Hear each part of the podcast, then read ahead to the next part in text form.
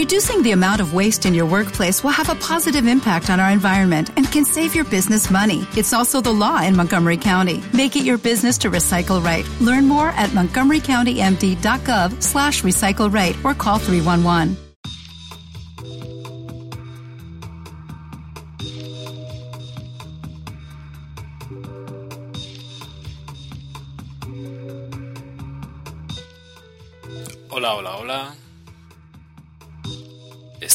Escuchando Podcast, la nueva perspectiva del mundo Apple.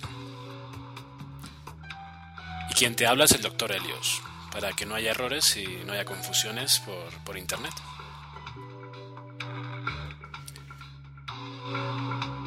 Hoy tenemos un episodio cargadito de cosas. Me he venido con bastantes cositas. eh, cosas, no voy a decir que noticias, no voy a decir que ni siquiera que sea interesante, pero bastantes cositas.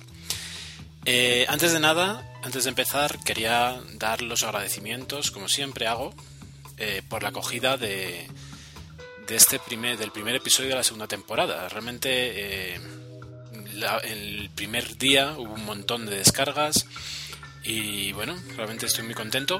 También he comprobado cómo eh, incluso tengo algún algo, eh, algún mensaje en, iTunes, eh, una valoración, un par de, valor- de valoraciones, de modo que estoy realmente eh, emocionado y contento y por eso he intentado eh, prepararme este segundo episodio para que lo disfrutéis, para pues enseñaros, no creo que os, que vaya a enseñar mucho hoy, pero por lo menos para compartir con vosotros inquietudes y cosas de este nuestro mundo, el mundo Apple.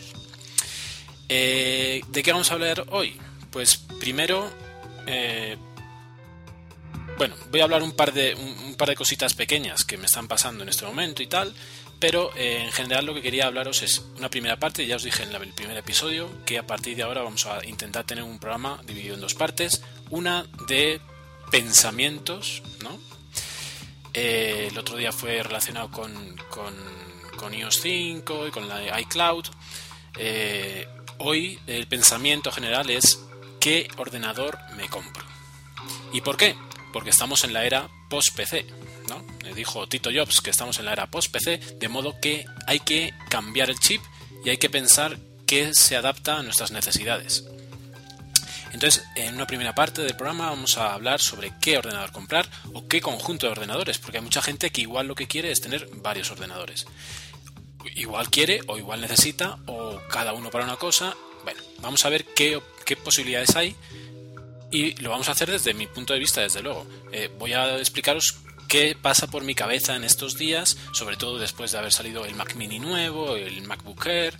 ¿Qué pasa por mi cabeza en este año que yo quiero cambiar de ordenador porque el mío se está quedando ya bastante obsoleto? Entonces, pues, mm, sin ni siquiera orden ni concierto, pero os comentaré pues eh, en lo que ando pensando. Y después pasaremos a una segunda parte en la que hablaremos de eh, unas cuantas aplicaciones para iOS. Concretamente, yo creo que en este caso mm, la mayoría son para iPhone y iPod. Y eh, pues eh, ya os adelanto, voy a hablar de una compañía, una compañía que me gusta mucho el trabajo que hace. Y después de otro par de aplicaciones que he conocido hace poco y comentarlas así, un poquito por encima. Entonces, eh, sin más, pues vamos a empezar a hablar un poquito de esas cosas que os digo, de un par de cositas que, eh, que bueno, que realmente hoy quería empezar hablando de ahí el iPad 2 nuevo que me acaba de llegar, pero resulta que no me ha llegado.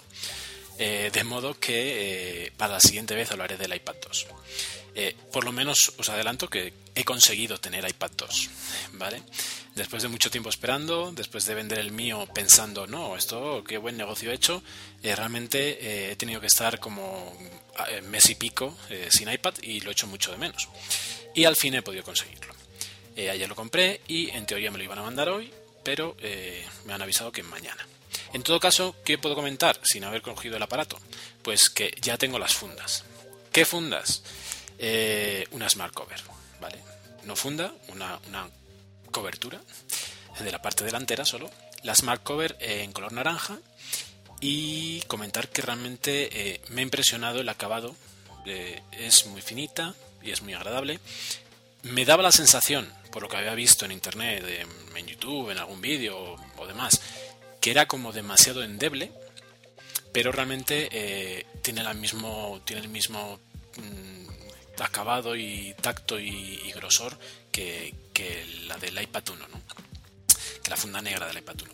Eh, sí es cierto que al tener tantas dobleces, eh, pues sí pierde un poquito de, cuerpo, pero es por las dobleces, no, no porque sea más fino o porque las partes duras sean más dobladizas. No, realmente creo que tiene mismo, eh, la misma forma que, la, que la, funda negra de, del iPad 1.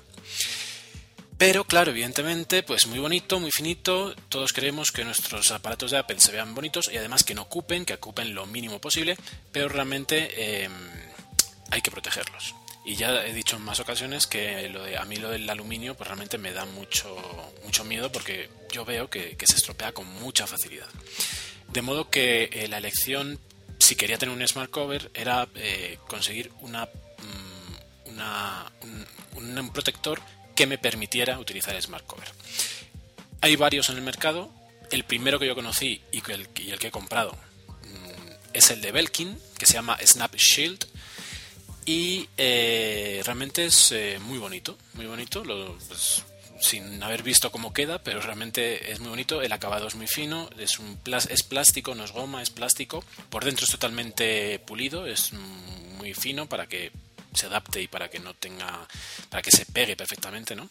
Y por fuera sí que tiene un acabado que sin llegar a parecer goma sí que es más suave que el plástico normal, ¿no? Es, estilo, sí que es estilo un poquito goma, un poquito. Y realmente estoy contento, así que espero que mañana sí que me llegue y poder contar, jugar con él y en, la siguiente, en el siguiente podcast contaros eh, lo que me ha parecido. La segunda cosa así puntual que os quería comentar antes de empezar al, tema, al, tema inicial. Eh, lo he comentado por Twitter, llevo dos o tres semanas con problemas en la batería del iPhone. Eh, de un día para otro, la cuestión, la, rareza es que fue de un día para otro. O sea, fue eh, un día estaba perfectamente, de hecho estaba, llevaba como una semana durando más de lo que... O sea, bueno, digamos que cuando instalé la, la beta de iOS 5, como duraba tan poco, yo creo que con eso ya me obsesioné y cuando volví al iOS 4 eh, cualquier cosa me, pasa, me parecía muchísimo. Entonces realmente desde que volví a iOS 4 eh, como que me duraba mucho la, la, batería. Durar mucho me refiero a día y medio. Día y medio, o sea, de un día me levanto, lo desconecto, todo ese día completo lo tengo eh, normal, al día siguiente, o sea, esa noche duermo con él sin conectarlo y al día siguiente, a la hora del almuerzo, de la comida, lo pongo a cargar para cuando salgo del trabajo tenerlo cargado y que me dure hasta la noche del, siguiente día. Entonces, día y medio. Eh, resulta que un día, sin ton ni son, lo cargué por la mañana en el trabajo y ese día teníamos una comida de, una comida de trabajo. Eh, lo cargué, a eso eran las 10 de la mañana y a eso de las 2 de la tarde tenía un 35% de batería. 4 horas, un, 30, o sea, un 65% de gasto. Increíble, me quedé asustadísimo. Eh, después de eso no volvió a ser tan eh, sospechoso, ¿no? tan, tan, tan grande la, bajada, pero que es lo que la realidad es que eh, cuando llegaba a casa sí que sí por la noche, llegaba, digamos que por la noche llegaba justito, justito para cargarlo antes de, acostarme o incluso ya quedaba sin carga a la hora de la cena. Entonces, bueno, lo primero que uno intenta o que piensa es restaurar pero eh, pues no sé si por vagueza o por qué, pero al final en vez de restaurar lo que me he dedicado a hacer es limpiar todo lo que venía de Cydia. Eh, al final restauraré seguramente, pero en teoría y en principio, eh, después de haber borrado toda la basura menos SB settings, me ha mejorado muchísimo. Hoy, mm, después de todo el día, he llegado a casa con la mitad de la batería, de modo que pues eh, parece que ha vuelto a su normalidad. Em, ¿Qué es lo que pasa? Pues que a uno pues, realmente el jailbreak es una putada hacerlo, es, eh, que estar pendiente, demás, pero realmente hay cosas que son muy interesantes. Cosas como qué, qué cosas por las o sea, ¿por qué cosas no quería yo volver a, o sea, quería quedar, no quería quedarme sin jailbreak? Pues os voy a comentar cinco muy rápidamente antes antes de terminar este tema. La primera, las notificaciones. actualmente la única forma de tener unas notificaciones eh, útiles es con jailbreak, ¿vale? Sea el sistema que quieras. Yo utilizaba Infolock y sin embargo también reconocer que desde que volví de, de iOS 5, de la beta, no lo instalé. No me apetecía volver a tener eh, notificaciones que no eran tan satisfactorias como lo eran eh, las de iOS 5. Otra cosa que, que es muy interesante del jailbreak es sobre todo para esa gente que no tenemos tethering de serie en el iPhone. No sé por qué, no sé si se debe a que la compañía no me lo permite o a que el teléfono en concreto no me lo permite. ¿Por qué digo esto? Perdón. Porque eh, según me han comentado un, amigo eh, de España que se compró él y, su, y su mujer o compañera o esposa futura o lo que sea, eh, un saludo para Robert y para Vane según me comentó, los dos lo compraron a la vez, tienen los dos un iPhone 3GS y el suyo sí que tiene tethering, tiene el, menú para tethering y el de eh, Bane no tiene. Siendo los dos de Movistar, siendo los dos comprados a la vez. Entonces, yo no sé si es por, en mi caso, no sé si era por mi teléfono o porque Movistar Colombia no permite el tethering. Si me escucha algún colombiano y tiene Movistar, que, que me comente. Yo sé, por ejemplo, que en Comcel sí que permiten el tethering. Entonces, en mi caso, pues es otra razón por la que eh, el jailbreak es eh, necesario casi. De hecho, eh, el iPad que he comprado, mm, lo he comprado sin 3G, porque después de, tener el, iPad 1 casi 10 meses y apenas haber utilizado el 3G, me di cuenta que no, que no lo necesito y que si lo necesito, con el tethering debería tener suficiente. Y resulta que si no tengo tethering ahora, cuando si tengo que volverme a quedar sin jailbreak, pues sería una putada. La tercera razón para tener tethering y que para tener para tener jailbreak es SB settings. Yo sé que es de ser muy perro en la vida, pero realmente yo tengo el SB settings para no tener que entrar en el menú de ajustes para quitar el, para entrar en modo avión por las noches, que lo dejo en modo avión, y eh, para quitar el vibrador, que hay que entrar en sonidos, ¿vale? O sea, para evitarme esos dos toques y esas dos entradas dentro de ajustes es para lo que yo quiero el, el SB settings es de ser muy perro, pero realmente estoy tan acostumbrado a él que me, cuesta muchísimo quedarme sin SB settings. Eh, otra cosa interesante y que hasta hace poco no había probado nunca. Eh, principalmente no lo había probado porque hasta ahora no tenía un iPhone con 3G. Y es el eh, algún software, creo que hay varios. Yo el que, el que bajé se llama 3G Restriction, Restrictor, que permite que el iPhone funcione sobre 3G como si fuera sobre Wi-Fi. Es decir, te permitiría tener... Eh, ¿Cómo se llama esta cosa? Que, tienen tan bonitos los, los iOS. Eh, la videollamada esta. Eh, el, bueno, se me, ha ido, se me ha ido el santo al cielo. el FaceTime. Te permitiría el FaceTime, pero por otro lado, y una cosa importante, y por lo que yo instalé este, este software, es porque te permite bajar, descargar aplicaciones de más de 20 megas. ¿Vale? ¿Qué es lo que pasa? Evidentemente, yo no me descargo aplicaciones de más de 20 megas por ahí cuando estoy y no gasto esos datos. Pero sí que doy a comprar y después las pauso. De modo que en muchas ocasiones estoy por fuera de casa, no tengo un wifi a mano y me llega eh, en Google Reader tengo una un una suscripción a alertasifon.com, que os lo recomiendo, y ahí llegan un montón de aplicaciones gratuitas. Sé que hay mucho software para tener dentro del iPhone y ver cómo es que hay gratuito y que hay en oferta y que hay, hay, hay, varias, como tres o cuatro aplicaciones para ese menester. Sin embargo, a mí me funciona muy bien eh, estar suscrito a este, a este blog, eh, y eh, me llega por ahí una aplicación que, es interesante y si no tengo el 3G Restrictor y no tengo wifi, pues me voy a quedar sin comprarla. Entonces, una bobada así, eh, pues realmente me ahorra dinero, porque es una aplicación que eh, si me interesa, pues la tengo gratis. Y por último, la quinta razón por la que yo tenía hecho el jailbreak, lo tengo hecho, pero aún así, ya os digo que lo he quitado todo menos SB settings. La última razón es para poder sacar la señal de vídeo. ¿Por qué? Bueno, hay, evidentemente, casi todas las aplicaciones están adaptadas para tener eh, ya eh, AirPlay. Bueno, pues hay algunas que no. Una de las que no tiene eh, a pesar de ser una empresa muy grande y poderosa, es la de televisión española. De modo que hace poco, un día de estas, eh, ya sabéis que, aparte de, Apple, eh, una de mis otras pasiones es, son las motos, pues me levanté un domingo a ver mi carrera de MotoGP, no encontré dónde la estaban dando en televisión, de modo que me puse a verla en el iPhone desde la aplicación de televisión española. Pues cuál fue mi sorpresa que esa aplicación no tiene AirPlay, de modo que estaba delante de mi televisor de 42 pulgadas y teniendo que ver la carrera en una eh, pantalla de 3,5. Em, eh, a esas alturas ya me había comprado el adaptador HDMI eh, mm, del iPad, ¿vale?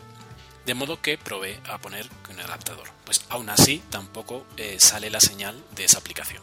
Hay otras que sí, que puedes ver eh, vídeo de, otras cosas que no sean YouTube o que no sean del vídeo interno del iPod, que las puedes sacar por el, por el adaptador y en este caso esta aplicación no te permite. De modo que me metí en Cydia y eh, busqué un software que me permitiera sacar la señal directamente. Y así lo hice y así pude ver mi carrera a través de Internet desde el iPhone a la televisión. Bobadas, chorradas, pero bastante interesantes y que hay realmente hay, muchas veces en las que eh, se hace casi imprescindible ¿no? para sacarle buen jugo a nuestros aparatos. Eh, son cinco razones suficientes como para querer tener el, jailbreak, pero pues realmente eh, tener una buena batería es razón suficiente como para no quererlo. Así que al final pues terminaré restaurando. Eh, y esto, bueno, eh, se han pasado ya un cuarto de hora. Vamos directamente a lo importante. ¿Qué, ¿Qué ordenador me compro? Es que hay tanta variedad que no puedo elegir. Vamos a ver.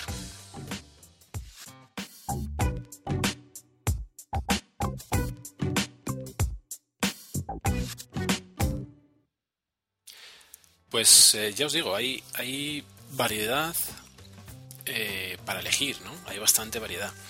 Eh, pero mm, no todo se adapta a lo que nosotros queremos o deseamos con nuestra realidad. Y es que si nos dejaran elegir, si nos regalaran, eh, muchos diríamos, no, yo quiero un Mac Pro.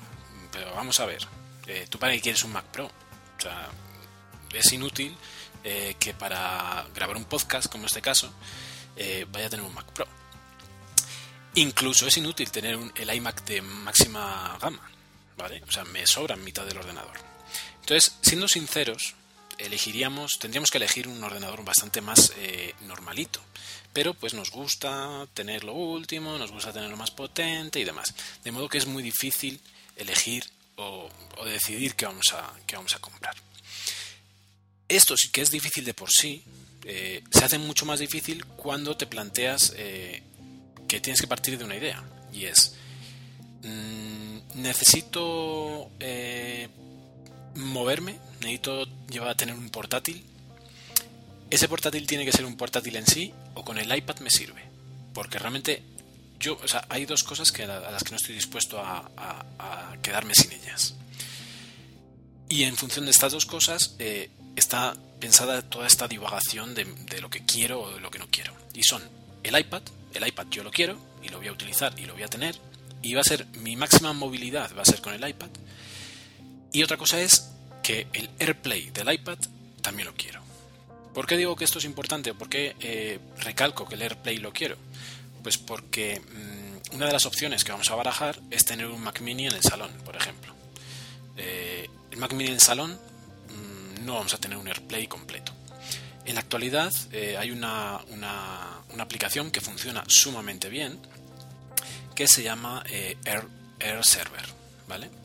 Air Server funciona muy bien, eh, te reproduce música, te reproduce pues desde Downcast, por ejemplo, los podcasts, eh, te reproduce tus películas en, el ordenador, ¿vale? Pero, y ya lo advierten en su web, todavía no han conseguido, no han logrado el, el, Airport, el AirPlay Mirroring en el iPad 2, ¿vale? Entonces nosotros sabemos que el día de mañana, en septiembre o en octubre, va a llegar iOS 5, que vamos a tener el iPad 2 con nuestro eh, AirPlay Mirroring y desde un Mac mini no vamos a poder disfrutar de él. Entonces, esas dos esos dos conceptos de tener máxima movilidad con un iPad y tener AirPlay mirroring concretamente, eh, son dos razones por las que eh, ya no puedo elegir ciertas cosas. O sea, ya no me interesan ciertas cosas. Entonces, eh, ¿qué me interesa a mí? Bueno, os voy a poner una, encuesta en la, en la, web, en el blog. Os voy a poner una encuesta en la entrada de, este podcast para ver qué, qué pensáis vosotros son varias opciones, o sea, no os he puesto todas, ni bueno, habrá gente que no se pueda adaptar a ninguna de las que he puesto, pero tampoco quería hacerlo demasiado largas. Creo que he puesto hasta ocho opciones. Eh, en todo caso, a ver, vamos a empezar. Estamos diciendo que un Mac Pro no me interesa. Que, eh, que necesito movilidad. Mm, bueno, necesito movilidad, pero para eso tengo el iPad. De modo que un portátil no me interesa. De hecho, eh, eh, como que me aburre la idea de comprarme un MacBook Pro. Me aburre. En teoría, según mis, eh, mis necesidades, eh, igual que hace cuatro años cuando compré el MacBook negrito, seguramente ahora el que se adapte por, de forma muy sencilla sea el MacBook Pro de 13. O sea, no tengo dudas de que me va a servir otros cuatro años y que voy a estar contento con él. Pero me aburre un poquito. Entonces, aparte de que me aburra, cuando tú te planteas un MacBook Pro, eh, y el Pro hay que separar bastante, eh, porque estos días mirando bien bien todas las características, evidentemente el MacBook Pro de 13 no es Pro, o sea, digamos que el MacBook Pro de 13 junto con el Mac Mini son eh, productos de entrada y el MacBook Air.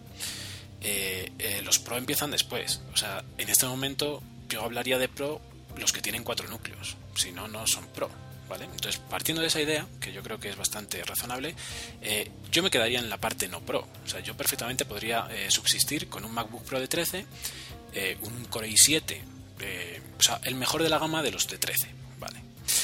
O lo mismo pasa con el Mac Mini nuevo, que es súper interesante, ¿vale? Entonces, serían dos opciones muy interesantes. ¿Qué pasa? MacBook Pro, yo tengo mi negrito, no quiero otro portátil, si necesito un portátil, ya tengo el mío. Eh, si necesito movilidad, con el iPad me sobra. Si en el último momento necesito, tengo el mío. Bueno, entonces me quedo en que MacBook Pro no me interesa. MacBook Air, menos. O sea, si estoy diciendo que la portabilidad la tengo con el iPad, ¿para qué me voy a comprar un MacBook Air? Que no me hace de, ordenador principal ni, no, ni nada, vamos. Otro concepto que barajo es que eh, cuando nosotros hablamos de que un MacBook Air no te hace de ordenador principal, es una bobada. A ver, es seis veces más, bueno, seis veces no, es tres veces más potente, el nuevo MacBook Air es tres veces más potente que mi ordenador actual y es mi, ordenador principal. De modo que no digamos bobadas. Lo que pasa es que nos gusta eh, eh, a lo grande, nos gusta pensar a lo grande. Entonces, realmente eh, además de eso, está el hecho de que eh, cuando empiezas a mirar lo del MacBook Pro de 13, ves que por el mismo precio parte el iMac eh, pequeño, el iMac más sencillo. Por el, mismo, por el mismísimo precio, voy a hablar en dólares, que más o menos son los precios que, que se barajan aquí. Realmente, creo que el otro día dije, no sé si lo dije o si no lo digo hoy, por ejemplo, el iPad está a un precio muy asequible aquí en Colombia, pero los ordenadores no tanto. Los ordenadores sí que son un poquito más caros, pero tampoco llegan a los precios de euros. O sea, un ordenador, o sea, que, o sea, un, iMac ahora mismo lo puedes conseguir alrededor de los 3 millones, que serían mil y poco, eh, mil y poco euros, ¿no? Eh, de modo que se parece más o menos al precio en, dólares. De modo que, bueno, lo que decíamos, el iMac sencillo eh, tiene el mismo precio que el MacBook Pro de 13. Entonces, ¿de qué estamos hablando? O sea, no necesito portabilidad. Si la, si la necesito, tengo el iPad. Si necesito más o más potencia, tengo mi MacBook antiguo, que todavía puede dar un poquito de guerra. De modo que un iMac es una buena solución. ¿Vale? Entonces, ¿cuál es un buen conjunto para mí? Siendo objetivos, comprarme un iMac sencillo, me sobra, es un quad core eh, i5. Si quiero un poquito más, puedo subir al de i7 quedándome en las 23, en las 21 pulgadas. Ahí hay un problema y es que, eh, que no me gusta y es que no puedes pedir el de 27 sencillo con i7. Necesitas irte al caro eh, para tener un i7. De modo que si quieres i7 o te quedas con el de 21 o tendrías que pasarte al más caro de la gama. Entonces, el de 21 con i7 podría ser una opción muy interesante. Tendría mi iMac, sería el centro, el servidor de mi vida digital, tendría un iPad con el cual eh, disfrutaría mucho y tendría mi Apple TV, evidentemente, y hasta ahí ya lo tengo. Y el iPad pues también. Entonces, eso sería lo más sencillo. Además, eso cumple con un requisito que a mí me parece muy interesante, y es que si puedo tener solo un ordenador, mejor. ¿Por qué? Porque después tienes problemas de, pues primero, que se duplican las cosas y que después las que necesitas no las encuentras. Eh, yo no me imagino tener dos discos duros con todo. O sea, no. Se podría, eh, y de hecho es muy fácil, y de hecho eh, si tuvieras dos ordenadores con, Thunderbolt sería súper sencillo a través de, utilizar uno de, ellos como target y hacer un super duper sobre el propio ordenador. ¿Vale? O sea, yo tengo, por ejemplo, imaginaros, tengo el iMac y tengo un MacBook, eh, un Pro, de, pues el, problema después de las capacidades también es eh, a, tener, en cuenta. Pero imaginaos que tengo un iMac y después tengo un MacBook Pro de 13 con, con 500 gigas de disco duro y lo puedo utilizar como target para que solo el disco duro se conecte a mi iMac y a través, antes se hacía por el puerto Fireware, supongo que ahora con el Thunderbolt sería mejor, y eh, con SuperDuper tener siempre el portátil actualizado con todo y el día que tenga que salir de casa con él, taca, me lo llevo. Es una opción, pero es realmente es eh, medio complicado. ¿no? Entonces lo de tener dos ordenadores a mí no me gusta. Entonces la opción de tener un iMac me parece interesante, pero eso es lo lógico y lo interesante y después está lo que uno quiere. Y resulta que, como uno es caprichoso, en este momento a mí, yo tengo unas ganas locas de tener un Mac mini. Además, sobre todo, tal como ha salido ahora, ¿no? Son unas opciones muy interesantes de velocidades, eh, un diseño perfecto, eh, no tiene eh, lectora, lo cual me alegra muchísimo. porque a mí los discos ópticos siempre me han dado quebraderos de cabeza y realmente me gustaría. Entonces, ¿qué es lo que pasa? Que se contrapone lo que me parece lógico de tener un ordenador completo en mi sala de estudio, eh, con su pantalla súper bonita y demás, a lo que me llama la atención, que es tener un Mac mini. Entonces, eh, bueno, ahí está el problema. El Mac mini, te ahorras la pantalla. Me refiero, el precio es mucho más bajo porque no tiene pantalla. Lo pones en el, debajo del televisor eh, lo utilizas para lo mínimo que necesitas ahora mismo el ordenador. ¿Por qué? Porque estamos en la era post-PC y casi todo lo hacemos desde el iPad o desde el iPhone. Y eso, es verdad. Yo en casa el ordenador lo utilizo cada vez menos. O sea, para descargar series, codificar y pasar a, eh, a ver las cosas. O sea, no lo utilizo, lo utilizo como un intermediario. Entonces, en ese sentido, un Mac mini me llama muchísimo la atención. Tenerlo pequeñito ahí, guardadito, que no se vea mucho, o que se vea porque es muy bonito, me llama muchísimo la atención. Pero resulta que eh, siempre vas a tener ese pequeño problema de no tienes pantalla, eh, el día que quieras utilizarlo bien sentado, no desde el sofá, eh, vas a tener problemas. Entonces, ¿qué? ¿Te compras la pantalla? Hmm, entonces, ¿de dónde se te va el precio? mucho más que, el iMac más caro. O sea, te vas a, comprar pantalla de, Apple y Mac mini, sale por un huevo. Eh, de modo que no es muy factible. Y yo ahora mismo no me veo con una pantalla de no sé qué marca y poniéndole una cámara web encima. Entonces, pues realmente, eh, si quisiera un Mac Mini, sé que a la larga, al final algún día me compraría la pantalla de Apple. Entonces, bueno, tampoco eso me cuadra mucho, me parece un dinero excesivo esa pantalla. Y bueno, realmente no, no me convence, pero sí que me gusta la idea del Mac Mini. Como digo, eh, en teoría, el uso que yo lo estoy dando ahora mismo en ordenador, perfectamente lo podría hacer desde, eh, desde el sofá, ahí, perfectamente, sentado en el sofá. Eh, de modo que tampoco es tan descabellado. Hay una cosa que a mí me gusta mucho y que suelo hacerlo con casi todo, y es complicarlo hasta el máximo.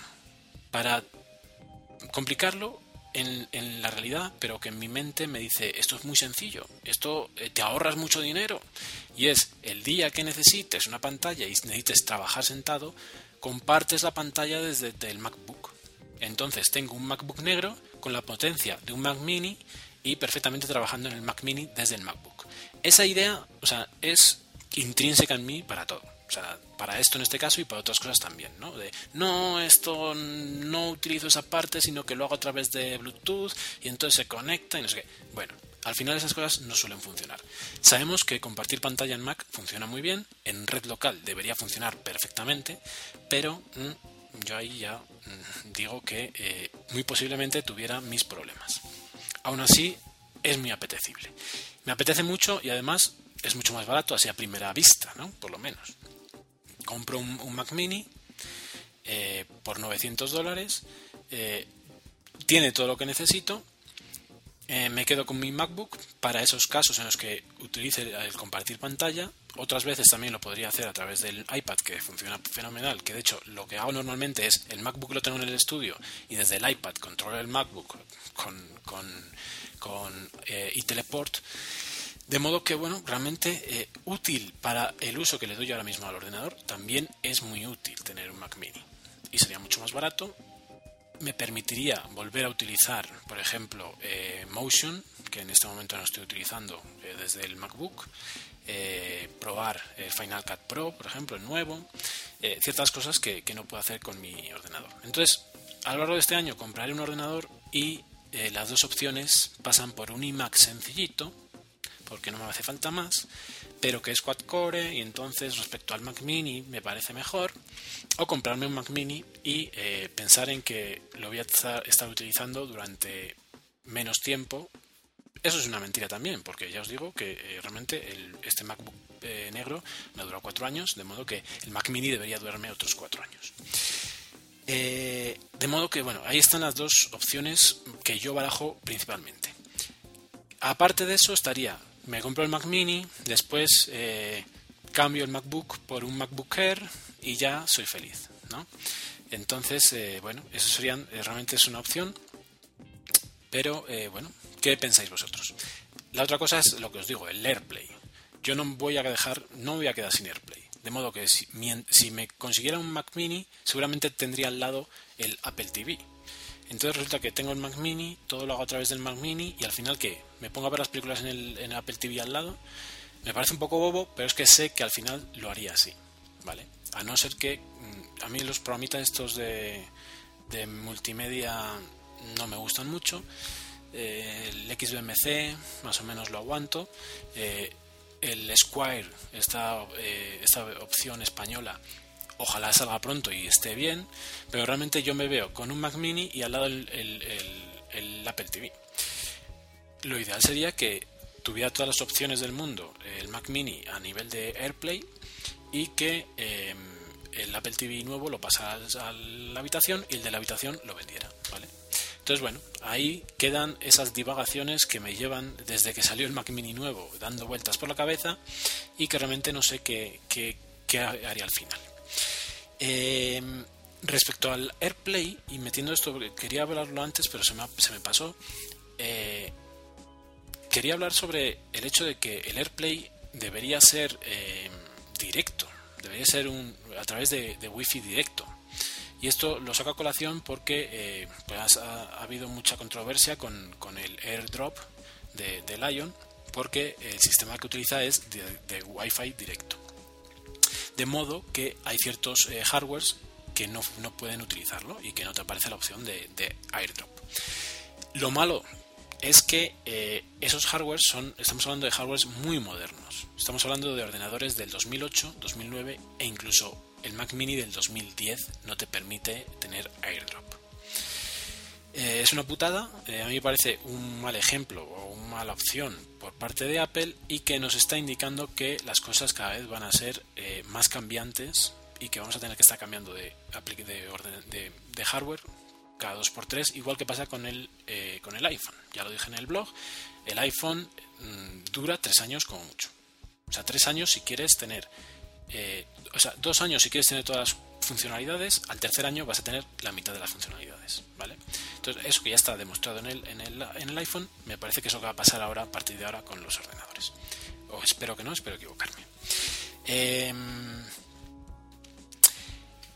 y eh, también, hablando de esto y sacando el tema, mm, ¿qué os parece que el airdrop lo implementaran en iOS? Lo que me parece súper necesario es que eh, AirPlay sea eh, Wi-Fi Direct. De modo que tiene que pasar porque el iPad y el iPhone tengan esa posibilidad a nivel de hardware. De modo que si tiene esa posibilidad, también tendrían posibilidad de airdrop. Mucho me temo que en este momento los que hay ahora mismo no, no es así, no tienen posibilidades. Pero saldrá el iPad 3 y el iPhone 5 y veremos a ver si esas posibilidades vienen con una nueva sorpresa en iOS 5 que es airdrop para eh, el iPhone y el, iPad. La forma de implementar airdrop en un teléfono eh, de Apple y por parte de Apple eh, tiene sus controversias, tiene sus cosas complicadas, porque ellos no van a permitir tener un sistema de archivos. De modo que el airdrop, ¿para qué sirve? Pues serviría muy fácilmente si la dirección de envío hicieran un airdrop de iPhone a Mac. De modo que en una foto, por ejemplo, en el menú, contextual, que ahora a partir de iOS 5 va a salir Twitter, pues que junto a Twitter salga airdrop y te aparezca tu ordenador de al lado. Pero, quien dice foto dice cualquier otro archivo. Pero en la dirección contraria, en la dirección desde el Mac a un iPhone o un iPad, eh, es más complicado. A no ser que esto lleve consigo lo que hablamos el otro día de que las aplicaciones tienen que ser lo suficientemente listas como para guardarse los archivos que son suyos. De modo que igual que iCloud va a permitir mandar archivos muy concretos a sitios muy concretos dentro de iOS, el airdrop también podría ser, eh, aquí veo un iPhone, lanzo y como que lo, como lo que lanzo es un PDF, se me va a eh, eh, iBooks, por ejemplo, o a que tú tengas, o a Goodreader. Si lo que mando es un Keynote, se te va a Keynote. Eso sería ya la leche, sería rizar el rizo y creo que sería una implementación fantástica eh, con la cual eh, la integración entre ordenador y teléfono, ordenador y tableta, pues quedaría totalmente eh, consolidado. Ya os digo que evidentemente sería mucho más fácil que hubiera un sistema de archivos, no vamos a verlo y como vamos a verlo, pues ni siquiera comentarlo mucho más. Em, y bueno, eh, ya os digo, estas eran las, mis divagaciones, qué ordenar comprar, y que ahora que es la hora post-PC, ahora que, realmente yo voy a hacer todo desde el iPad, que realmente es una realidad, es una realidad, o sea, yo con el iPad puedo trabajar perfectamente. Eh, yo lo que necesito es un servidor de mis contenidos, de mis memorias, de, de, mi memoria, de mi vida, ¿no? de mis fotos, de mis vídeos, de mi música. No necesito un ordenador súper potente. Y además es muy curioso ver cómo eh, cada vez más tenemos aplicaciones que hace poco las utilizamos en un ordenador como que eran la, red, la releche y ahora podemos hacer lo mismo desde un, desde un teléfono, desde un iPhone. De modo que, bueno, eh, realmente la cosa está cambiando, de modo que eh, hay que tener muy en cuenta eso para decir, mira, seamos realistas, no necesito un pepino de 8 núcleos, sino que con uno más sencillito, más barato y que lo puedo incluso, igual lo de más barato lo puedes compensar con lo puedes renovar más a menudo. Entonces, eh, seamos un poco sensatos a la hora de comprar un ordenador y veamos realmente qué necesitamos. Ya os digo, os voy a poner una encuesta y a ver qué opináis. Y con esto nos vamos a la última parte del programa en la que vamos a hablar de aplicaciones para iOS.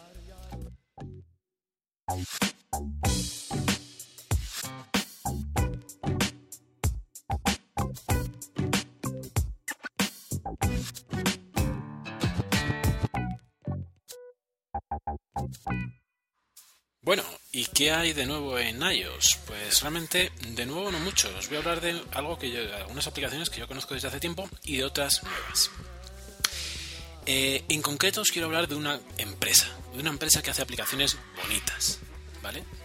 Eh, ¿Os acordáis cuando hace dos o tres años hablábamos de las eh, aplicaciones Delicious en Mac? Eran esas aplicaciones que tenían una interfaz sencilla, bonita, muy cuidada que hacían pocas cosas, pero las hacían muy bien y muy bonitas. ¿no? Eh, un claro ejemplo, eh, y por lo que vino el nombre, fue eh, Delicious Library, que era una aplicación que yo la compré, yo creo que es de los primeros software medio caros, eran 20 y pico euros que compré. Compré la versión 1, me acuerdo que yo la que tengo es la 1.6.6 concretamente, y la tengo ahí guardada el, el, el DMG y después ya pasó a la 2, ¿vale? Eh, Delicious Library era preciosa, era, tenía una interfaz súper bonita y lo que te permitiera ordenar tus cosas. Eh, tus cosas desde tu música a tus libros y en la última versión, en la 2, tu ropa, tu calzado, eh, tus muebles, o sea, podías meterle todo lo que quisieras. Servía el código, el lector de código de barras a través de la, de la webcam, eh, tenía muchísimas cosas y la interfaz muy bonita. Bueno, pues a través de esa, de esa aplicación empezaron a llamarse Delicious aplicaciones muy bonitas, ¿no? Otro, otro ejemplo es Burn, que era un, un, grabador de, de DVDs que eh, era una ventana chiquitita y que lo que hacía era que cuando estaba grabando se veía el disco dando vueltas en la pantalla y saliendo humo por encima. Algo tan sencillo y tan bonito que pues llamó la atención. Y como estamos en la era también post PC y post DVD, pues eh, hace poco que la pusieron eh, gratuita porque ven que en el futuro los DVDs no se van a grabar mucho. bueno, a lo que íbamos. Igual que esas aplicaciones tan bonitas, pues en, iPhone tenemos unas cuantas, ¿no? Eh, de Apple, las que vienen por defecto, muchas de ellas podrían, para mí, son delicious eh, applications. Hay otras que no tanto. Y eh, hay algunas, algunas compañías que sí que se preocupan por tener un, un diseño agradable a la vista. Entre esas compañías está Tapbots.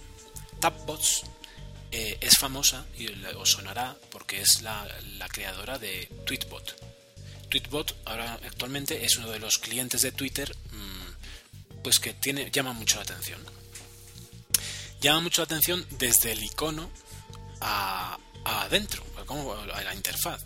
Y yo la primera vez que lo probé realmente me gustó mucho. O sea, es sencilla, a diferencia, por ejemplo, de lo que hablábamos eh, con, Instacast y Downcast, por ejemplo, que Instacast es el, que más se parece a la interfaz de, iOS.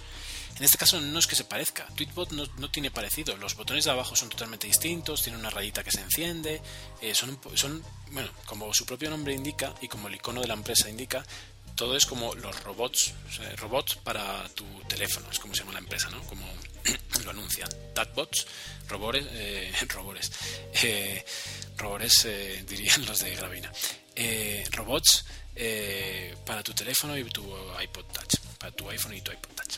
Bueno, pues todo está encaminado a que parezcan robots, ¿vale? Entonces todo tiene un aspecto muy metálico, con lucecitas, pero muy bonito. Entonces, simplemente os quería comentar las cinco aplicaciones que, tienen y que hay una de ellas que, pues, que es la menos útil, pero lo que hace lo hace muy bien pero realmente eh, las otras cuatro son súper útiles y súper casi yo diría que necesarias. Vamos a empezar por la primera, que es CaltBot. CaltBot eh, es una calculadora robot y es muy sencilla, ¿vale? Tiene una interfaz limpia, ya os digo, muy metálico, muy gris, muy oscurita. ¿Y qué tiene de especial respecto a la del iPhone? Pues que tiene memoria, ¿vale? De modo que eh, en la interfaz tú lo estás viendo una calculadora normal, pero eh, haciendo, eh, deslizando el dedo para arriba o para abajo, no me acuerdo ahora, te sale el recibo, como si fuera en papel, de una calculadora de estas de, contable. Entonces te van saliendo ahí todas las últimas cálculos y los puedes elegir para volver a utilizarlos. Entonces, esa, esa simple, esa simple opción hace que sea estupenda respecto a la original del, iPhone. Eh, poder utilizar datos antiguos para volver a hacer cálculos con ellos, pues realmente es, fantástico. Lo puedes mandar por mail también y además es universal. En el, en el iPad eh, no ocupa toda la pantalla. Si lo pones, creo que si lo pones vertical, sí que te ocupa toda la pantalla y tienes que también abrir esa franja de papel. Pero si lo pones en horizontal, tienes un teclado un poquito más adecuado, porque es que tener una pantalla completa de, iPad para una calculadora sencilla, pues es un poquito demasiado grande, ¿no?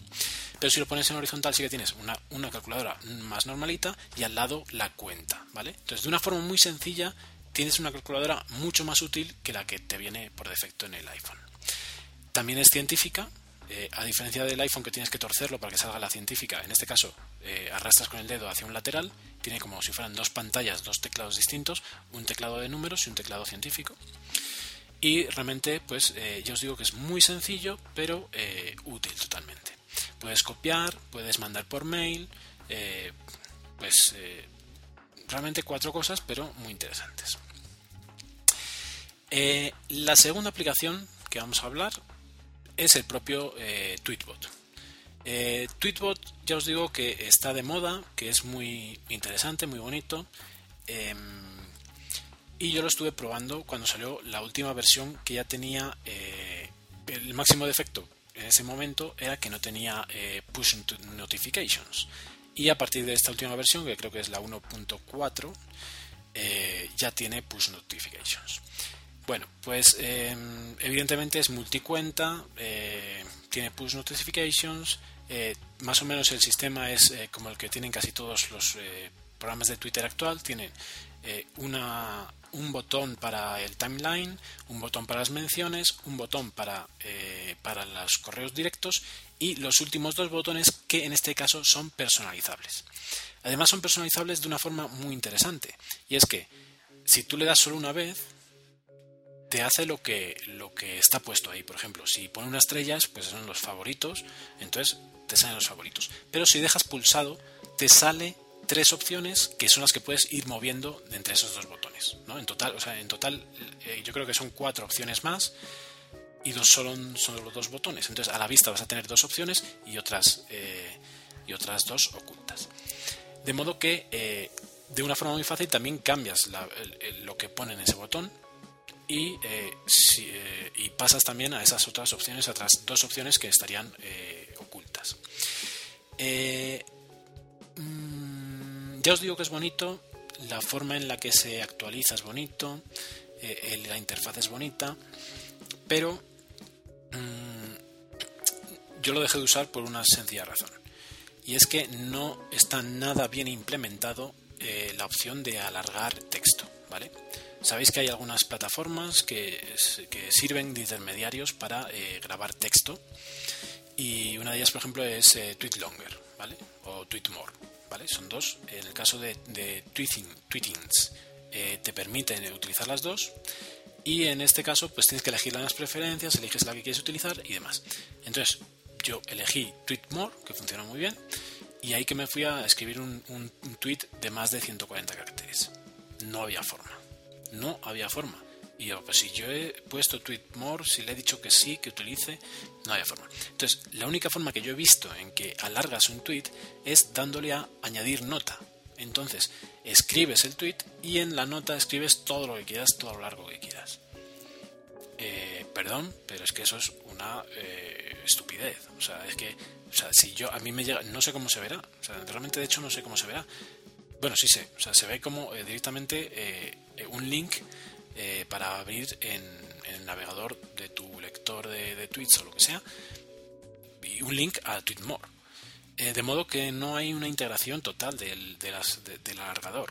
Sin embargo, en Tweetings, por ejemplo, pues lo que hace es que tú le das alargador y cuando ves en el timeline un, un, tweet de más de 140 caracteres, se ve directamente de la longitud que sea. O sea, ni más ni menos, se ve directamente. Y, no, solo para verlo, es que en este caso lo complicado es meterlo, porque tienes que elegir añadir una nota. No puedes seguir escribiendo continuamente. Llegas a los 140 caracteres, se para. De modo que, bueno, ya os digo que es una decepción esa implementación del alargador, Quitando eso, todo lo demás es muy, muy interesante y eh, totalmente recomendable. Pero ya os digo que tiene ese problema del alargador que no es nada eh, útil para usar. Eh, aquí bueno, estoy viendo todas las opciones que tiene, pues bueno, de todo. una cosa interesante, por ejemplo, es que tiene también, igual que tiene dos botones personalizables, tiene también que puedes utilizar tres, tres golpecitos sobre un tweet para hacer una acción. Y esa acción de los tres golpecitos eh, es personalizable también. Eh, pues entre retuitear o, reenviar o mencionar, lo que sea. Eh, entonces tiene también, pues a nivel multitouch, pues tiene la opción de con dos golpes creo que, que, reenvías y pues con tres puedes hacer lo que quieras. O al revés, o con, con dos golpes retuiteas, bueno, realmente no me acuerdo de eso, pero tiene esas dos opciones de dos golpecitos para hacer una acción que es así es determinada pero la de 3 puedes tú eh, seleccionarla como quieras. Bueno, eh, es muy curioso además el icono. El icono es eh, como si fuera un pato, es azul y con un pico en color naranja de pato, pero que a la vez es una bocina. Entonces el pico es un pico bocina. Y además como toda la empresa está relacionada con los robots, pues eh, los iconos tienen todos ojitos, ¿vale? Tienen sus ojitos ahí brillantes. Y en este caso es más pues, brillante los ojitos y con el, y con el megáfono como pico. Bueno, vamos a otra aplicación que yo fue la primera que conocí de esta, de esta empresa y es Converbot. Converbot es un convertidor de unidades. Eh, a mí siempre me ha gustado tener un convertidor eh, a mano, de modo que esta es una aplicación que en cuanto la vi, la compré. Eh, la interfaz es también es intuitiva, a la vez que moderna y que distinta a, las que podamos ver en, otros, en otras aplicaciones de este estilo. Lo que tiene es una parte de arriba con los números, donde te dice el resultado, y una parte de abajo, primero, eh, con una ruleta. En la ruleta vas a elegir, dando vueltas con el dedo, vas a elegir qué vas a medir, si lo que quieres medir es longitud, si quieres medir mm, peso, si quieres medir potencia, monedas. Eh, las monedas tienen cambio automático. Además tiene infinidad de opciones de añadirle qué quieres eh, de, mm, de, unidades. O sea, unidades tiene eh, muchísimas unidades. Y em, voy a abrir, voy a abrir aquí en el iPhone eh, esta aplicación. Tiene la ruleta para cambiar las opciones. Arriba te dice lo que estás midiendo. Abajo eliges en la ruleta lo que quieres medir. Las unidades las eliges en dos botoncitos por debajo de la ruleta, pues que están dentro de la ruleta realmente. Y en el centro de la ruleta lo que haces es cambiar la dirección del cambio. Entonces, una vez que has elegido qué quieres cambiar, por ejemplo, ahora mismo está en peso, masa, de libras a kilogramos. Entonces ya picas en la parte de arriba, donde están los números, y ahí te sale el teclado numérico para eh, meter los datos. Entonces, en función del que, el que tengas arriba, ves el que va a estar escribiéndose y abajo el que está cambiando, y pone desde hacia, muy, intuitivo, o lo puedes cambiar, en ese mismo momento puedes cambiar eh, con una, también con una doble flecha que hay, un botón de doble flecha, puedes cambiar o borrar. ¿vale? Entonces, muy sencillo, muy útil, muchas opciones eh, de categorías y unidades, tiene un montón. ¿vale? O sea, puedes hacerlas visibles o no visibles. Eh, dentro de las, categorías que tú quieras se pueden ver fácilmente para que la ruleta no sea tan grande, porque si no tendrías que estar dando vueltas ahí con el dedo. Puedes poner solo las que más necesites y además eh, las, las unidades también. Entonces puedes activar y desactivar unidades y categorías. Muy interesante, muy bien hecho, muy bien implementado y yo lo tengo desde hace un montón de tiempo en mi iPhone. Em, ¿Cuál es la eh, cuarta aplicación que tiene esta empresa y que bueno es la única que es un poquito más más boba diríamos, aunque muy bien implementada también y es Whalebot. Whalebot es un mm, diario de tu peso. Entonces, para la gente que quiera controlar su peso, pues está muy bien. Em, la interfaz es muy similar a la de Converbot, de modo que eh, lo que tienes, bueno, muy similar, pero mucho más sencilla. Similar en el sentido de que cuando tú tocas sobre los números es cuando te sale la opción de meter datos. Mientras que si no tocas los números, lo que te sale es el calendario. Entonces te sale una barrita abajo con los días. Y se encienden los días en los que has metido dato. ¿vale? Se enciende una, lucecita roja. Y en la ventanilla del número, pues ahí le das y lo que se abre es una. Em, una, una como un, también como un como una cinta métrica a la que tienes que ir girando y eh, así llegas y pones exactamente el peso que quieres al principio parece como que no es muy exacto, pero evidentemente puedes poner eh, el peso con un decimal perfectamente, ¿vale? Puedes elegir el peso si está en kilos, en libras, no sé si en más. Eh, y mm, algo muy, muy interesante es que, bueno, puedes poner, tienes que poner tu talla, tu peso actual y hasta dónde quieres llegar, el goal, ¿no? El, el, goal, el, final a lo que tú aspiras. También te mide la masa corporal en función del peso y de la altura. Si le has metido la altura te dice más o menos el índice de masa corporal. Y te, eh, y te salen las gráficas, las estadísticas, cuando giras el teléfono y lo pones en horizontal. Entonces ahí te salen las estadísticas eh, con, con, unas, con unos puntitos y unas líneas de puntos, cómo va bajando el peso Si le has puesto el peso que quieres llegar, te dice que ahí está el goal, entonces puedes ver si estás acercándote o no. Y eh, puedes elegir en qué tiempo quieres hacer eso. Entonces él también te hace una media y te hace ahí unas curvas y demás. Está muy muy bien, muy bonito. Eh, después puedes verlo en, también en otra, en otra versión en la que viene ya con más letra, ¿no? El tiempo que ha pasado, el peso que tenías y que llevas, a ver cuánto te queda por perder, cuánto has perdido, y una, una línea también que se va llenando de peso perdido. Entonces está muy, muy eh, interesante, muy bonito y eh, pues ya os digo, o sea, solo sirve para lo que sirve, para medir el peso, pero realmente pues la gente que esté preocupada por eso y que esté haciendo deporte y demás, pues es muy interesante. Además te permite guardar un backup y, restaurarlo por, a través de tu una cuenta de correo, metes tu cuenta de correo y ya. Y eh, la otra cosa eh, interesante es que tiene posibilidad de conectarse con Wittings. Wittings, Wittings es, eh, es una empresa que se dedica eh, a hacer cosas relacionadas con, el iPhone. ¿no? Entonces tienen un tensiómetro, eh, no sé si también querían sacar un glucómetro y tienen una báscula, una báscula inteligente que se conecta por wifi y lleva los datos de, peso a tu web. Entonces lo que hace eh, Whalebot es conectarse con la web de, de Withings, ¿vale? Entonces, eh, tú puedes ir controlando tus datos eh, de tu peso sin ni siquiera meterlo a mano en el aparato, ¿no? O sea, en el iPhone. Puedes directamente a través de, la báscula esta, que no es muy cara, o sea, no sé si vale 100 dólares o una cosa así, es una báscula muy bonita, entonces si quieres comprarte una báscula y estás pensando en utilizar este aparato, eh, este, este software, no solo este, hay otros software que utilizan con que, se, que funcionan con esta báscula, realmente es una opción también eh, añadida a, este, a este software.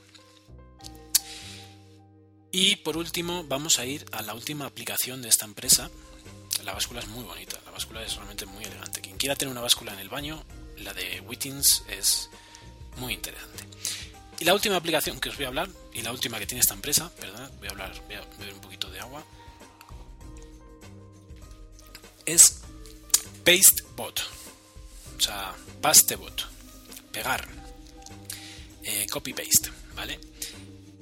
¿Qué es lo que hace esta aplicación? Pues hace algo que no sé si hay otra que lo haga en toda la Apple Store. Y si la hay, por favor, decídmela, porque pues eh, realmente, aunque esta está muy bien, la implementación tampoco es del otro mundo, pero hace algo que yo no he visto que haga ninguna otra. Y es guardar eh, lo que copias en el iPhone, guardártelo en una lista, ¿vale? Además, bueno, guardártelo, o sea, te guarda todo, te guarda imágenes, te guarda texto, te guarda eh, direcciones de una forma sencilla, ordenada una, detrás de, otra, puedes borrarlas, puedes guardarlas, puedes ordenarlas, eh, puedes hacer con ellas mandarlas y demás cosas. Y realmente hagan muchas cosas o hagan pocas, ya os digo que me parece que es la única aplicación que hace esto, que es guardar lo que vas copiando. Entonces eh, es súper interesante. Hay que tenerla abierta para que copie más de una cosa. O sea, te va a copiar, imaginaos que lo tenéis cerrada la aplicación y copiáis algo, cuando lo abráis va a copiar lo que está en el, en el clipboard, porque solo hay una cosa en el clipboard. Entonces lo va a copiar. A partir de ahí, si copias otra cosa, se va a volver a copiar. ¿Vale? Entonces, me refiero a que si lo tienes cerrado y copia dos cosas, la primera no la, ha podido, no la ha podido guardar porque estaba cerrada la aplicación. Em, es sencilla, te permite hacer cosas, mandar por correo, lo típico, ¿no? O sea, después puedes abrir la nota que hayas copiado y hacer unas cuantas cosas con ella. Eh, incluso recortar fotos y, bueno, eh, o sea, convertir a blanco y negro. Estoy viendo aquí en la galería cosas que ni yo ni siquiera había visto. Eh, pero bueno, en general puedes eh, hacer unas cuantas cosas, editar, eh, bastantes cositas puedes hacer. Y tienes esa opción de tener guardado ahí tu clipboard por pues muchas más veces, ¿no? Es una cosa que en el Mac hemos dado muchas vueltas todos, ¿no? Por ejemplo, yo eh, en un bundle compré, me, llegó una que no se llama Clip, que al final, que era súper bonita, pero que era poco funcional, y al final me volví a la que estaba utilizando, que era eh, Clip Menu. Entonces, Clip Menu eh, para mí es súper útil, vamos, lo tengo ahí totalmente funcionando todo el día. Y en el iPhone era algo que no había, ¿vale? Entonces, también os recomiendo esta aplicación, como os digo, de las cinco que tienen pues quitándola del peso, que igual es menos, igual no todo el mundo la quiere, eh, pues quitándola del peso, las otras cuatro son súper útiles. Tweetbot con la limitación del extensor de texto, pero eh, la calculadora, el convertidor, el convertidor desde luego es el mejor convertidor que hay. Yo no he visto ninguno que sea parecido. Es muy muy bonito, muy útil y muy con muchas opciones. La calculadora es una vuelta de tuerca a la que viene por defecto y eh, ya os digo que bot que yo os digo que, creo que es la única aplicación que hace lo que hace em, bueno y después de esto vamos a ir a eh, hablar de otras dos aplicaciones más otra aplicación que os quiero hablar es eh, Tap Translate ¿vale? Tap Translate yo la conocí ayer concretamente ¿por qué la conocí ayer? porque estaba en oferta gratuita de modo que eh, me la pude eh, descargar. ¿Qué es lo que hace Tap Translate? Bueno, pues simplemente te crea un... Eh, pues realmente no sé ni cómo se llama eso. no se llama, sé, cómo se llama, pero ahora no me sale. Vamos a decir un plugin para el Safari del iPhone y del iPad que entre tus favoritos te guarda ese pequeño código de modo que cuando le vas a dar va a cambiar una opción, ¿vale? Entonces, ¿qué opción va a cambiar en este caso?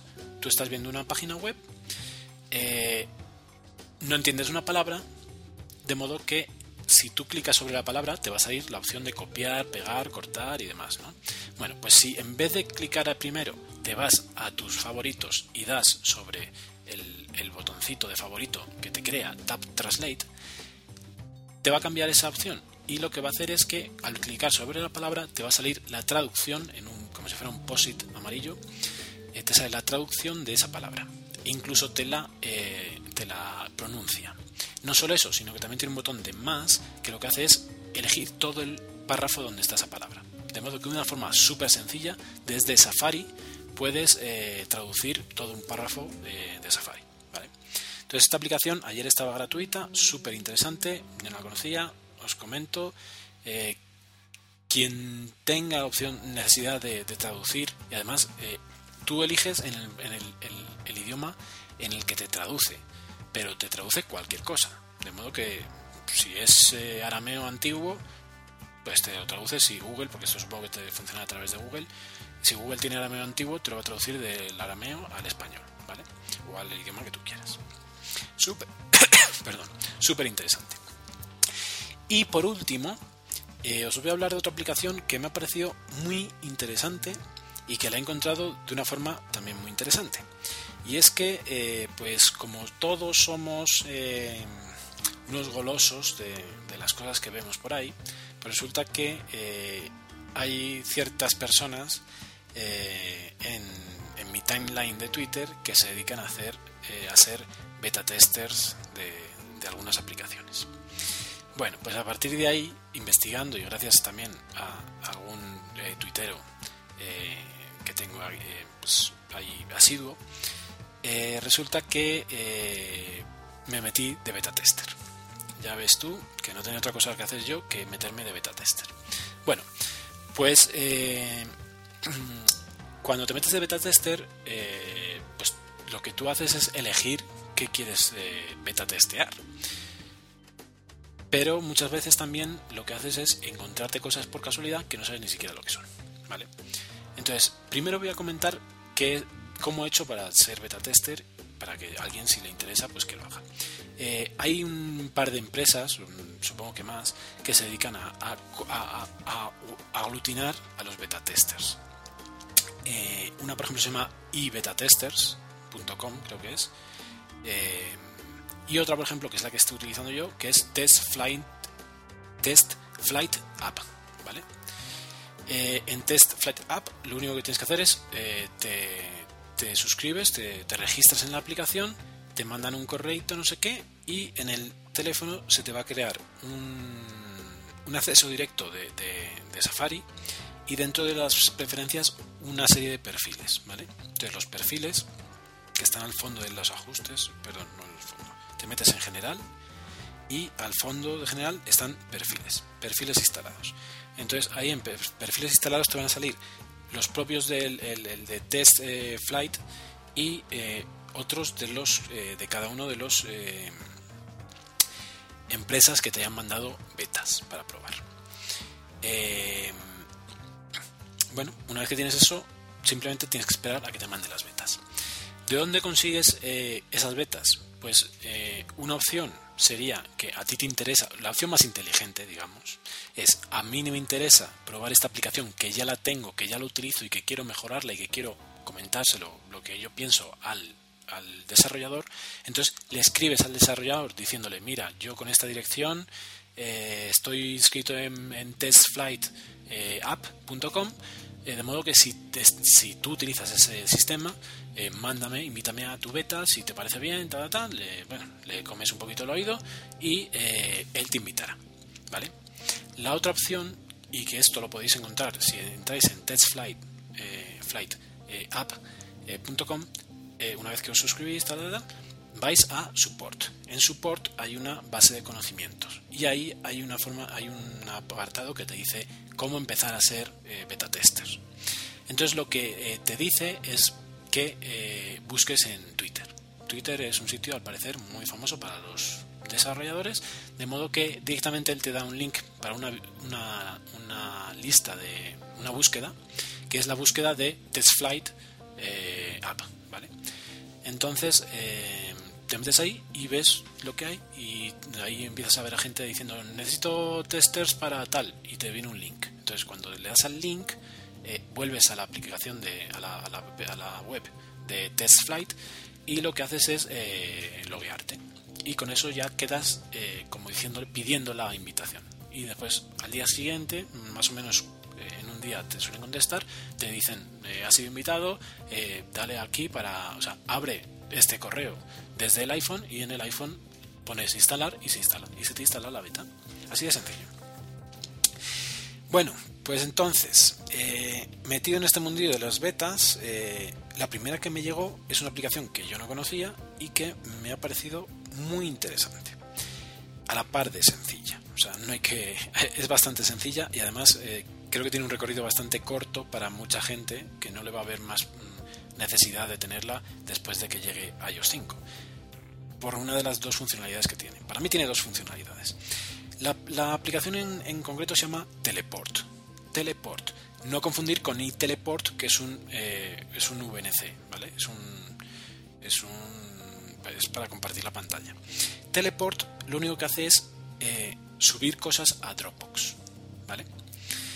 Tú metes tus datos de Dropbox y a partir de ahí te va a salir una, pantalla en la que sale el icono de Dropbox arriba, en el medio la carpeta con a, donde se va a subir lo que tú quieres subir y abajo un hueco con una cámara que es muy curioso porque el, el icono salen eh, salen eh, unos documentos como si fueran PDF, zip y doc, ¿vale? Como si fuera como para manejar eh, archivos. Pero cuando abres la aplicación lo que te sale es una cámara. Entonces, y, de, hecho te dice elige la foto que quieres subir, ¿vale? Bueno, entonces tú le das ahí a la cámara y muy importante, una cosa muy importante cuando instales por primera vez esta aplicación, ¿vale? Si la compras, eh, te dice, ¿quieres permitir eh, localización? Dile sí.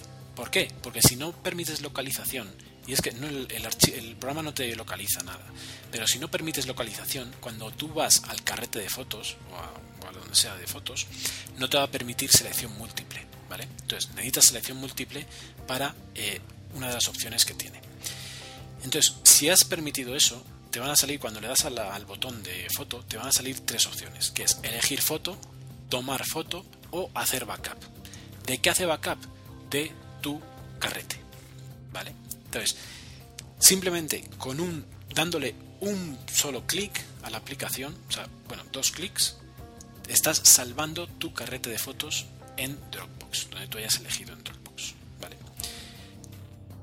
De otra manera, lo que puedes hacer es eh, elegir foto, por ejemplo, y te vas a la librería y la subes, la que quieras, la eliges y la subes eh, rápidamente.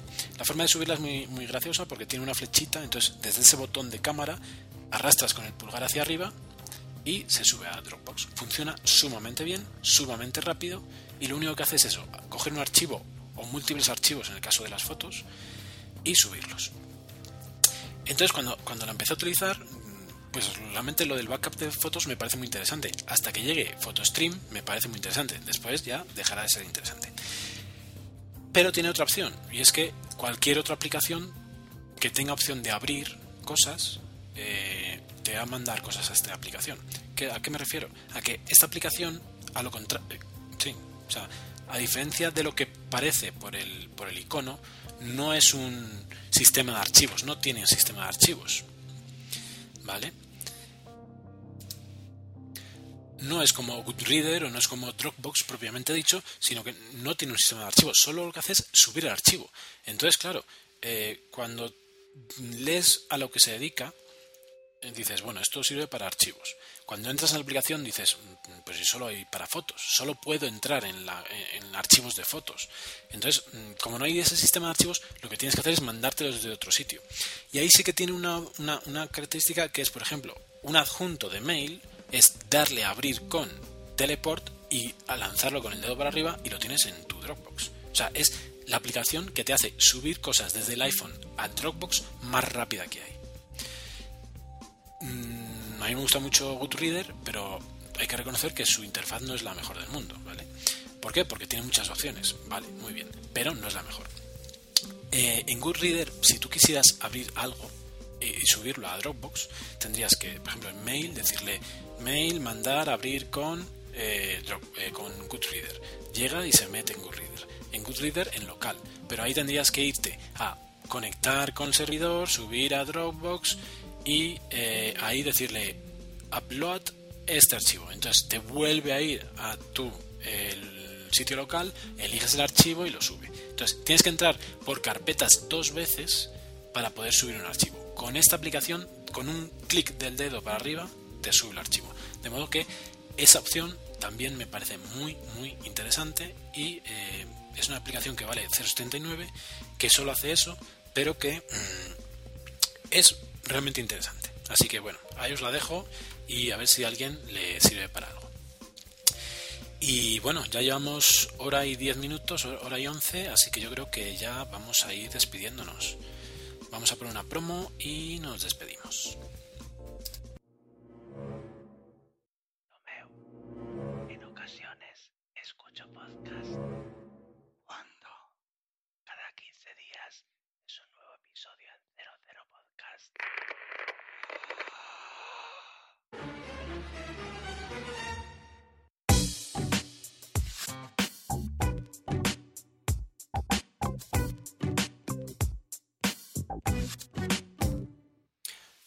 Bueno, ahí estaban los amigos de 00 Podcast, eh, un podcast sobre cine de los mejorcitos que, hay. Yo, de hecho, eh, de los pocos que, que, que, escucho. Y bueno, ahí los encontráis en 00podcast.blogspot.com, creo que es. Em, y nada, ya vamos a despedirnos pico de programa, eh, un mes después, vuelta. Eh, realmente eh, vuelvo a, recordaros que muchas gracias por el apoyo, por, todas las descargas que ha habido, por el apoyo, por la amistad que, puedo ver en, Twitter. realmente mm, los dos últimos meses a nivel podcastero han sido fabulosos antes de empezar a grabar y después de empezar a grabar todavía mejor. Así que realmente os agradezco que estéis ahí, no dejéis de escucharme y no dejéis de hacer propaganda. Eh, ya sabéis que me podéis encontrar en Twitter como Dr. Helios, eh, el mail, eh, si queréis contactar directamente, eh, doctorhelios.me.com y el blog que es el blog del podcast que es pokipsipodcast.wordpress.com. Eh, también os recuerdo que la música es de, este podcast, es, de Deep Blue de Anthony Rapjekov. Y eh, si habéis estado escuchando música de fondo, eh, que no sé, seguramente, no seguramente, también será de este compositor fantástico, ¿no? Anthony Rapjekov. si no lo habéis escuchado, pues no era de nadie. Y como siempre os digo, nos vemos allá donde estéis.